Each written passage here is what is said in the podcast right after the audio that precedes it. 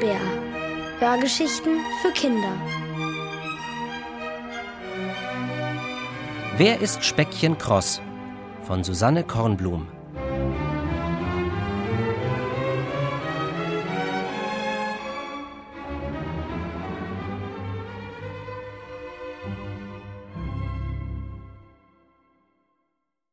Speckchen Kross ist ein Betrüger. Leider habe ich es nicht sofort bemerkt. Natürlich nicht. Ein Betrüger, der gleich allen als Betrüger auffällt, wäre ja auch ein ziemlich schlechter Betrüger. Mein Freund Speckchen aber ist ein ganz gerissener Kerl. Neulich zog er ein kleines Holzkästchen aus seiner Hosentasche und fragte Willst du mal sehen? Ich nickte gespannt. Er klappte den Deckel auf und schloss ihn wieder, bevor ich irgendetwas anderes erkennen konnte als ein weißes Blitzen. Geheimnisvoll flüsterte er Echte Delfinzähne, ein Geschenk von meinem Piratenoper. Ich erstarrte. Speckchen Cross war wirklich ein Glückspilz. Er hatte nämlich den tollsten Großvater von allen Jungs aus der Klasse. Zeit seines Lebens war Speckchens Opa ein echter Pirat gewesen, mit einem wurmstichigen Holzbein und einer Augenklappe aus Robbenfell. Er war über alle Meere gefahren und verstand sogar die Sprache der Möwen. Speckchen hatte mir alles über den Piratenoper erzählt, auch von den schönen Frauen, die im Hafen von Bagdad auf ihn warteten und denen es das Herz brach, wenn der Piratenoper eines Tages einfach wieder davonsegelte.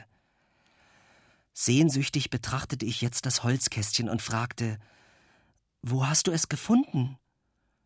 Speckchen senkte verschwörerisch die Stimme und verriet mir Es lag zwischen den Briefen aus Bagdad. Wenn du willst, tausche ich einen Delfinzahn gegen, sagen wir, gegen dreimal machen, was ich will. Das hörte sich harmlos an. Speckchen reichte mir die Hand und ich schlug ein. Als erstes musste ich sein Zimmer aufräumen. Er gab die Kommandos, was in welche Kiste gehörte, und dazu hörten wir eine Kassette. Am nächsten Tag wurde es schon schwieriger. Auf dem Schulweg verlangte Speckchen, dass ich zwei Mädchen aus unserer Klasse, Lena und Lissy, an die Tischtennisplatte einladen soll. Dort trafen wir uns immer, wenn wir nichts anderes vorhatten. Doch eigentlich trafen sich dort nur Jungs und keine Mädchen. Außerdem hatte ich die beiden noch nie eingeladen und sie mich auch nicht. Aber weil es um einen echten Delfinzahn ging, habe ich mich in der großen Pause neben Lissy und Lena gestellt und gesagt: Heute Nachmittag um drei an der Tischtennisplatte. Alles klar? Die beiden sahen sich an und prusteten los. Dann haben sie mich noch einmal angeguckt und doch genickt. Und am Nachmittag sind sie tatsächlich gekommen. Speckchen war natürlich auch da. Wir sind gleich zusammen hinuntergegangen zum See, und dort haben wir uns auf einen Holzsteg gesetzt. Speckchen erzählte eine Geschichte nach der anderen von seinem tollen Piratenoper. Als die Mädchen etwas gelangweilt guckten, zupfte er an meinem Ärmel. Das war das Zeichen für das dritte und letzte Mal machen, was er will. Wir hatten abgesprochen, dass ich Lissy weglocken und ihn mit Lena alleine lassen sollte. Ein kniffliger Auftrag, aber den Delfinzahn wollte ich mir jetzt nicht mehr entgehen lassen. Ich beugte mich vor und flüsterte Lissy ins Ohr Willst du mal ein totes Eichhörnchen sehen? Aber nur wir beide. Sie nickte begeistert und ich atmete auf. Das Eichhörnchen hatte ich auf dem Hinweg unter einem Baum entdeckt. Zum Glück lag es noch da. Es sah aus wie ein niedliches Stofftier, aber wir berührten es nur ganz vorsichtig mit Stöcken, weil wir nicht wussten, woran es gestorben war. Schließlich begruben wir es unter altem Laub und legten ein Kreuz aus grünen Blättern auf sein Grab. Auf dem Rückweg maulte Lissy. Ich kann diese langweiligen Opergeschichten nicht mehr hören. Kann Speckchen nicht mal eine Piratenoma erfinden? Ich schnappte nach Luft. Erfinden? Aber Lissy, Speckchen hatte wirklich ein Piratenoper. Sie schüttelte den Kopf. Ehrlich, versicherte ich. Er hat mir sogar schon Briefe aus Bagdad gezeigt. Das war nämlich der Heimathafen vom Piratenoper. Und ein Kästchen mit Delfinzähnen hat Speckchen auch geerbt. Delfinzähne? Jetzt wurde Lissy doch unsicher. Glaubst du, ich darf sie mal sehen? Ich nickte zuversichtlich. Als wir zum Steg zurückkamen, wollte Lena gerade gehen. Nur ein Blick auf die Delfinzähne konnte die beiden Mädchen jetzt noch aufhalten. Speckchen Kross zog das Holzkästchen aus seiner Hosentasche und stellte es vorsichtig auf seine Hand. Lena durfte es aufmachen. Die Delfinzähne lagen auf einem Kissen aus Samt. Wir betrachteten sie andächtig. Die Zähne waren überraschend klein und etwas gelblich. Ich nahm mir den, der noch am gefährlichsten aussah, weil etwas getrocknetes Blut an ihm klebte. Lena und Lissy durften sich auch zwei aussuchen, ohne dass sie irgendetwas dafür tun mussten. Und dann mäkelten sie auch noch herum, weil die Zähne so mickrig aussahen. Als ich wieder zu Hause war, bastelte ich mir als erstes eine richtige Delfinzahnschachtel und füllte sie mit rosa Watte, in die ich dann den Zahn versenkte. Am nächsten Morgen steckte ich die Schachtel in meine Hosentasche.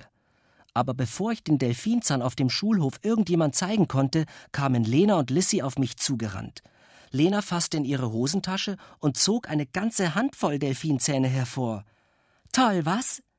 Die beiden kicherten bis zum zweiten Klingeln, bevor sie mir verrieten, dass Lena und ihren Brüdern auch schon jede Menge Delfinzähne ausgefallen seien. Ich verstand kein Wort, bis Lissy Luft holte und sagte Mensch, Rolli, das sind Milchzähne, einfach nur Menschenzähne, verstehst du? Ja, ich verstand. Da hätte ich auch selbst drauf kommen können. Speckchens Delfinzähne sahen tatsächlich ganz genauso aus wie meine eigenen ausgefallenen Zähne. Wieso hatte ich das nicht gleich bemerkt? Ich wartete auf die große Pause. Ohne weiteren Kommentar gab ich Speckchen den angeblichen Delfinzahn zurück und konnte immerhin noch ein zweimal machen, was ich will, aushandeln. Die Delfinzahnschachtel mit der rosa Watte hob ich auf falls eines Tages doch noch echte Delfinzähne vom Piratenoper auftauchen sollten. Aber ich war misstrauisch geworden. Vielleicht war ja der ganze Piratenoper so falsch wie seine Zähne.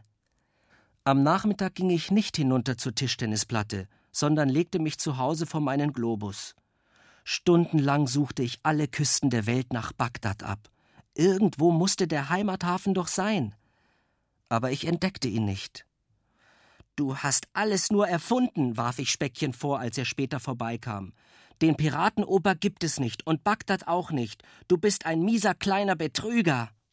Speckchen schüttelte mitleidig den Kopf. Natürlich gibt es Bagdad. Kann ich dir sogar zeigen. Aber das zählt dann als einmal machen, was du willst. Ich nickte ergeben. Speckchen ging zum Globus, drehte ihn lässig und tippte dann auf einen Punkt mitten in einem Land weit entfernt von jeder Küste. Das soll der Heimathafen sein? Ich war empört. Ich setzte mein allerletztes einmal machen, was ich will, und verbot Speckchen in meiner Gegenwart jemals wieder eine Geschichte vom Piratenoper zu erzählen.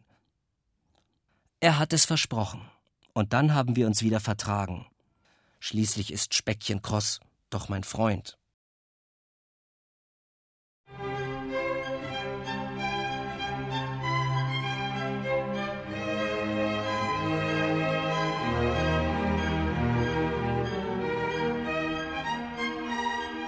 Ihr hörtet Wer ist Speckchen Kross?